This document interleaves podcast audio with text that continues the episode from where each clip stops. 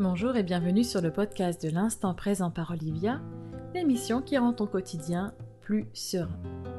Aujourd'hui, je souhaite te parler d'éducation positive ou bienveillante. Pourquoi ça a l'air si facile chez les autres et moi je n'y arrive pas? Je suis Olivia, sophrologue relaxologue, coach bien-être et auteur du blog Instant Présent par olivia.com. Je mets mon expérience et mon expertise de thérapeute holistique au service de ton bien-être pour rendre ton quotidien et celui de ta famille plus serein. Retrouve-moi chaque lundi pour un nouvel épisode.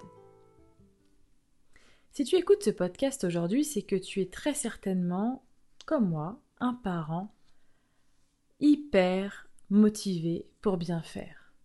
Mais le quotidien, c'est parfois compliqué. Les mauvaises habitudes reviennent en force. On crie, on punit, on culpabilise, on a même parfois envie de lever la main. Pourquoi cela paraît si facile dans les livres, sur les blogs de parentalité positive, ou même euh, chez la meilleure amie? Et à la maison, on perd pied. Eh bien malheureusement, le quotidien ce n'est pas aussi simple.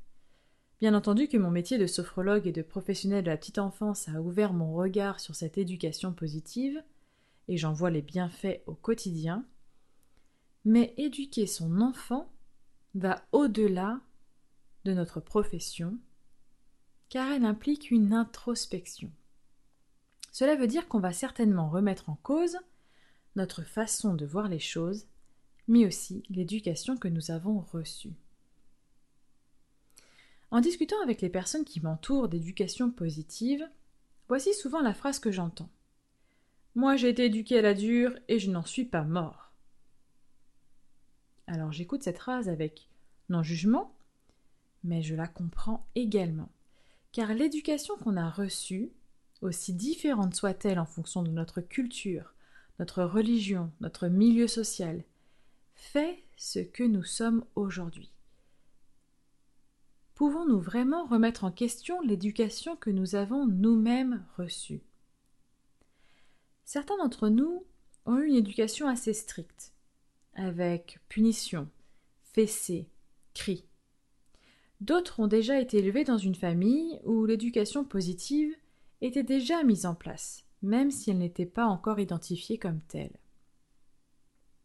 Quoi qu'il en soit, lorsque nous devenons adultes, on se dit souvent quand j'aurai des enfants, je les éduquerai de telle ou telle façon.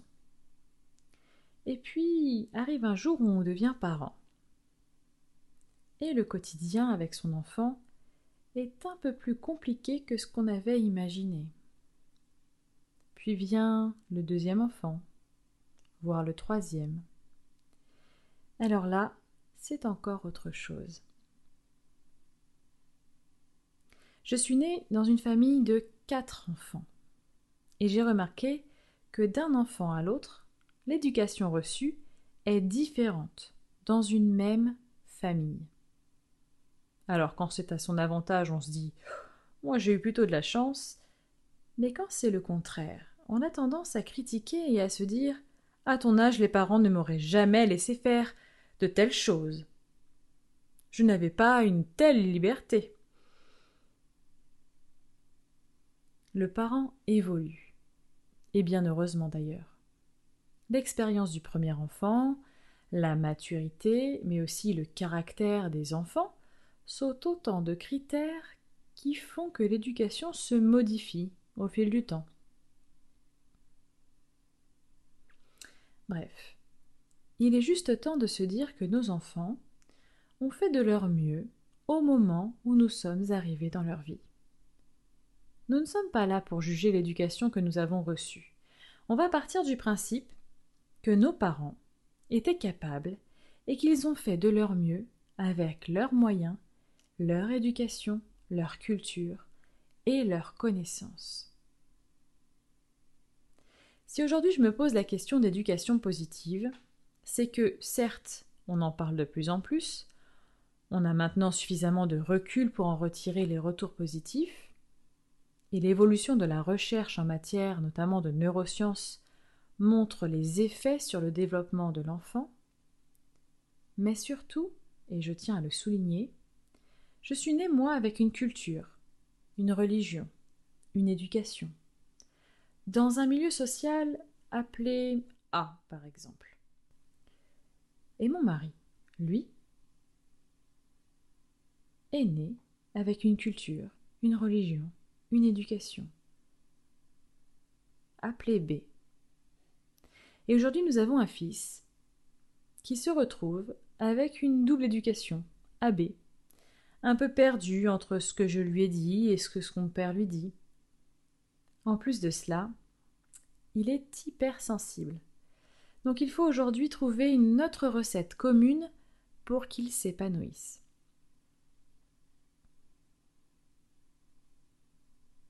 La violence, qu'elle soit verbale ou non, a un effet perturbateur sur notre fils. C'est un fait. Et nul besoin d'être hypersensible pour cela. De toute façon, il était clair qu'une éducation autoritaire n'était pas concevable, mais nous ne voulions pas élever un enfant roi. J'ai toujours cette hantise des enfants qui font des crises de nerfs dans le supermarché et cette maman qui baisse complètement les bras face à ce comportement honteux. Même si aujourd'hui j'ai un autre regard sur ces crises,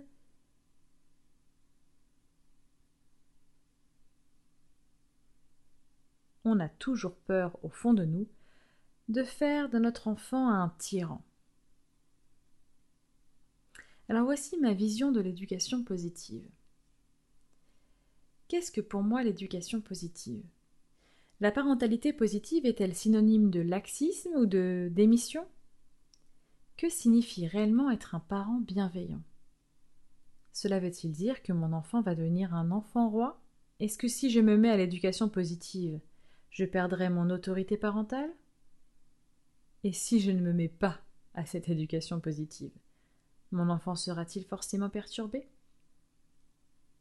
Voici quelques-unes des questions que moi je me suis posées en tant que maman. Peut-être que c'est ton cas également.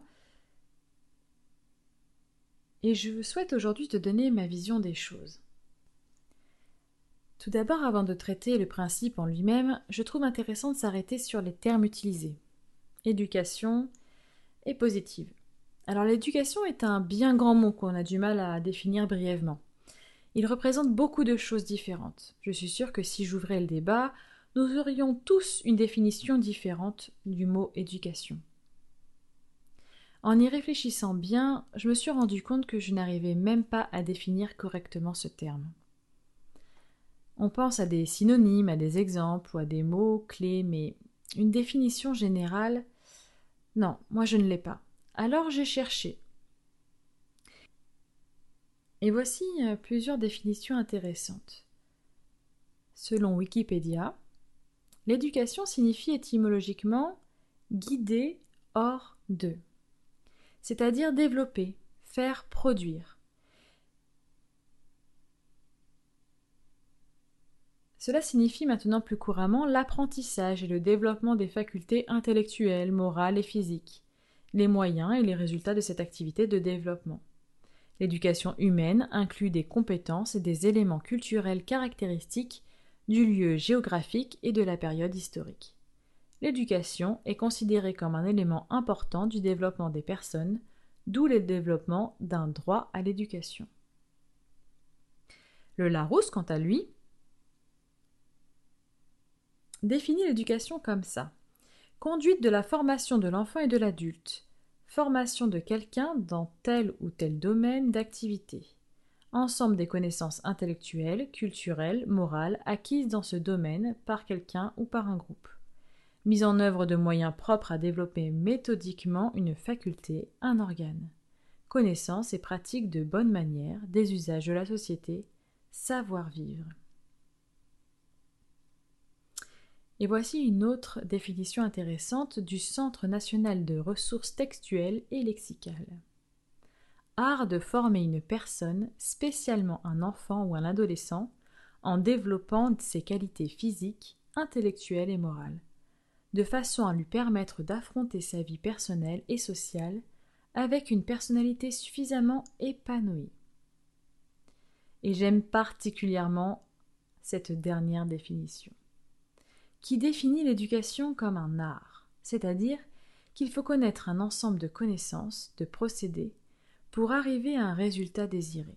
L'éducation aide l'enfant à développer ses qualités pour qu'il puisse s'épanouir personnellement et dans la société dans laquelle il vit. L'éducation implique donc des actions de la part des parents pour arriver à un résultat épanouissant pour l'enfant. J'éloigne donc euh, mon interrogation de savoir si l'éducation positive était synonyme de laxisme ou de démission. Un parent non motivé aura du mal à éduquer. On a évoqué que le résultat de l'éducation, c'est l'épanouissement de l'enfant. L'épanouissement est donc un résultat positif, ce qui nous amène à évoquer le terme positive. Alors le mot positif peut être simplement défini comme le contraire du négatif. Mais on pourrait évoquer également la progression, le développement de soi, l'assurance, la confiance en soi. Du coup, l'éducation positive est un pléonasme par définition. Dans le Larousse, oui, mais dans la vraie vie, c'est autre chose. Alors je vais essayer de te résumer ma vision de l'éducation positive en quelques mots-clés. Premièrement, la bienveillance. Deuxièmement, la communication. Troisièmement, le respect. Quatrièmement, le développement personnel. Et cinquièmement, le lâcher-prise. J'ai divisé ce grand principe d'éducation en cinq parties. Cinq domaines où l'éducation positive nous aide à faire progresser notre enfant, mais aussi nous aide à dans notre rôle de parent, mais pas que. La bienveillance. Bien entendu, quand on parle d'éducation positive, on pense tout de suite à la bienveillance. Stop aux fessées, stop aux cris, stop aux punitions. La violence, quelle qu'elle soit, physique ou verbale, n'a jamais résolu quoi que ce soit. On le voit clairement au fil du temps. Alors je t'entends dire Ouah, mais au quotidien, comment je fais? Je suis d'accord sur le principe de ne pas lever la main sur mon enfant, mais il faut bien qu'il comprenne, quand il va trop loin, qu'il y a des conséquences. Alors je le punis, ou je crie un bon coup. La bienveillance, ce n'est pas que ça, mais on va en parler un petit peu quand même. Lorsque les parents crient sur l'enfant régulièrement, l'enfant a peur et son cerveau enregistre son message comme une alerte. Plus le signal d'alerte est répété, et plus il peut provoquer des troubles de l'anxiété. La punition, quant à elle, n'engendre que de la honte et du stress. Les conséquences sont désastreuses quant au développement intellectuel, émotionnel et social de l'enfant. Mais du coup, qu'est-ce que je fais lorsque mon enfant fait une bêtise? On fait preuve de bienveillance envers son enfant, mais aussi envers soi. Concrètement, avant de crier, de taper, de punir, je me remets en question. Qu'est-ce qui se passe en moi maintenant? Pourquoi suis-je dans tous ces états? Ai-je peur pour mon enfant? Suis-je fatigué? Qu'est-ce que cela va changer au problème si je crie, si je tape, si je punis C'est faire preuve de bienveillance envers soi que de prendre le recul nécessaire face à l'émotion qui nous envahit. On écoute ces émotions. Notre réaction excessive est souvent de la peur déguisée. Peur que notre enfant se blesse, peur de ne pas être reconnu en tant que parent. Et puis en plus, avouons-le, après on est plein de remords, mais trop fier pour revenir sur son comportement abusif. Et puis en plus, notre enfant est déjà passé à autre chose, en tout cas en surface, car l'alerte de stress, lui, c'est bien ancré dans son cerveau. C'est faire preuve de bienveillance également vers son enfant que d'essayer de comprendre son geste, son comportement, plutôt que de le punir d'une façon ou d'une autre, car la plupart du temps, il ne se rend même pas compte de ce qu'il fait. Le cerveau n'arrive complètement à maturité qu'à 25 ans. L'enfant est curieux de nature et tout son comportement est lié à ce désir de découverte découverte de son environnement, mais aussi de la cause à effet. Bon, ok, je ne crie pas, je ne punis plus, mais comment lui faire comprendre que ce qu'il fait n'est pas correct et être sûr qu'il ne recommence pas? Eh bien là, c'est la communication qui entre en jeu. Tout est dans la façon de lui dire les choses. Communiquer avec son enfant, voilà un beau programme. Selon son âge, sa compréhension, nous allons bien sûr adapter notre façon de communiquer. La communication n'est pas que verbale. Nos gestes, notre regard, notre respiration est communication pour notre enfant. La communication est un échange et il va dans les deux sens. Mais comment l'enfant apprend à communiquer? Par l'exemple des adultes qui l'entourent. Si nous, parents, avons du mal à communiquer, alors ne soyons pas étonnés que notre enfant fasse de même. Tout petit, l'enfant va communiquer par des pleurs, des cris, des sourires. N'ayant pas encore la faculté de la parole, ce sera sa façon à lui de communiquer avec son entourage sur ses émotions. Comment recevons-nous ces pleurs, ces cris, ces sourires? Et là est toute la difficulté, avouons-le, déchiffrer les pleurs. A-t-il faim? A-t-il froid? Faut-il lui changer sa couche? Est-il fatigué? Est-il malade? C'est parfois une vraie enquête, surtout quand on est jeune parent. Et puis des fois, on ne comprend pas. Tous ses besoins semblent comblés, mais il continue à pleurer toutes les larmes de son corps. Que se passe-t-il? Comment accueillons-nous cette situation? Tu me diras certainement, tout dépend de mon état, si je suis fatiguée, j'aurai beaucoup moins de patience. Eh bien, cela tout le challenge du parent. Accueillir l'émotion de notre enfant, malgré notre propre état d'âme. Mais cela ne signifie pas que nous devrions nous effacer, et refouler nos propres émotions. Non, surtout pas. Pourquoi? Parce que les enfants sont de vraies éponges et détecteurs à émotions. Même si nous essayons de cacher notre tristesse, notre fatigue, notre colère, il la ressent. Refouler ses émotions est très très mauvais pour la santé. Et puis, c'est donner le mauvais exemple. Communique avec ton enfant. Partage avec lui tes émotions. Il ne s'agit pas d'utiliser son petit comme thérapeute, mais exprime-lui quand tu es fatigué, en colère, et surtout quand tu es content. Je me rappelle d'une maman qui est venue me voir désespérée car sa petite fille de quelques mois pleurait sans cesse. Elle ne comprenait pas. Elle se disait alors que sa, sa petite fille était une comédienne, une capricieuse. Mais en discutant un peu avec elle, je me suis rendu compte que lorsqu'elle était enceinte, elle avait perdu sa maman. Et elle avait refoulé toute cette tristesse pour ne pas impacter son enfant, pensant bien faire. Je lui conseille donc de prendre sa petite dans les bras, de lui expliquer sa tristesse, cette perte, d'expliquer à l'enfant euh, qu'elle n'était pas triste à cause de sa naissance, mais parce qu'elle avait perdu sa maman. Si ses larmes coulaient, elle devait laisser exprimer sa tristesse même devant sa fille. Eh bien, crois-moi ou non, depuis cet échange, cette communication sincère avec sa, fille, son enfant a retrouvé la sérénité. Une anecdote euh, pour t'expliquer le pouvoir des mots. Il nous faut verbaliser les choses pour que nos enfants puissent le faire également. Lorsque ton enfant est en âge de s'exprimer, ce sera à ton tour de l'écouter. Alors oui, Parfois, et même souvent, les histoires euh, que notre enfant nous raconte nous paraissent complètement anodines, voire même n'ayant ni queue ni tête. Et dans la tête de l'enfant, cela aura tellement d'importance. Trouver alors une, une oreille attentive et bienveillante sera la meilleure des thérapies pour lui. Prenons un exemple. Lorsqu'il t'arrive quelque chose de grave, un problème, N'as-tu pas le réflexe d'appeler tout de suite une personne de confiance? Pour te confier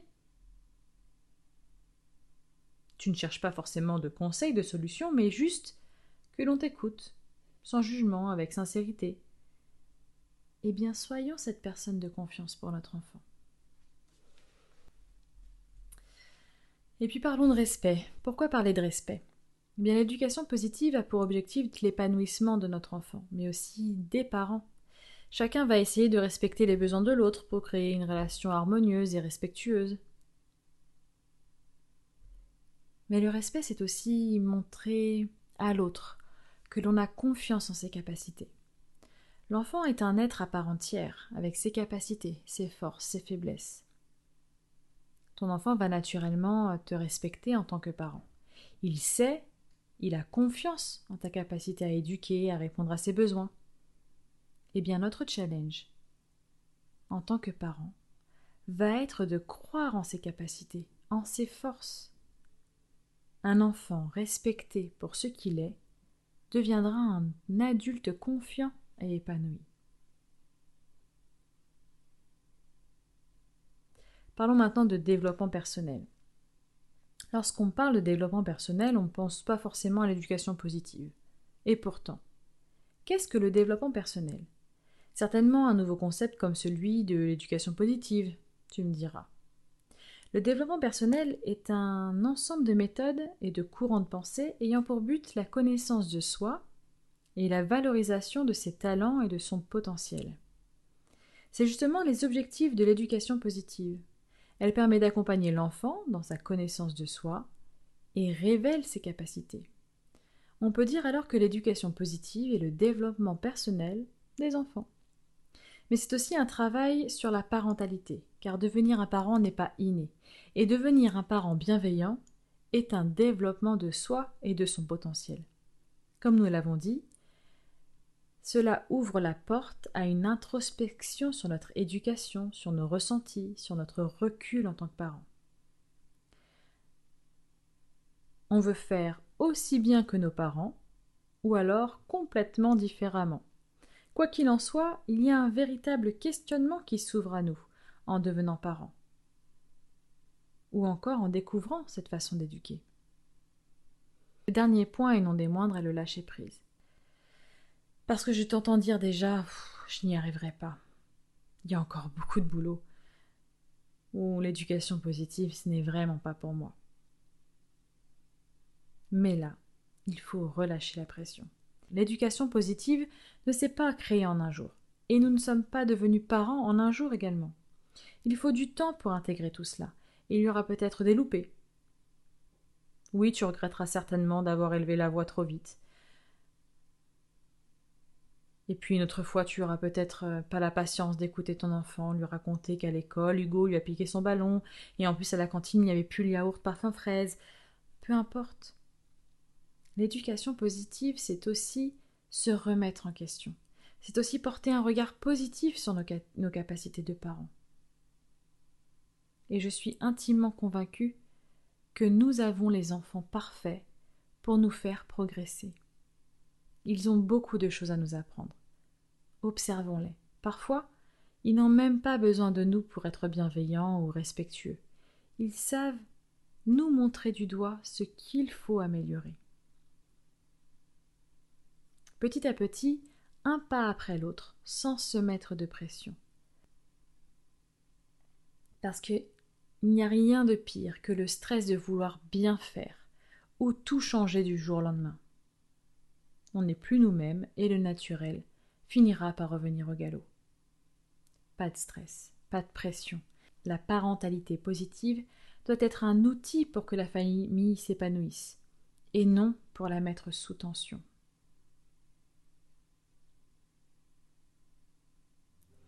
Tu es un parent formidable et tu es le parent parfait pour tes enfants.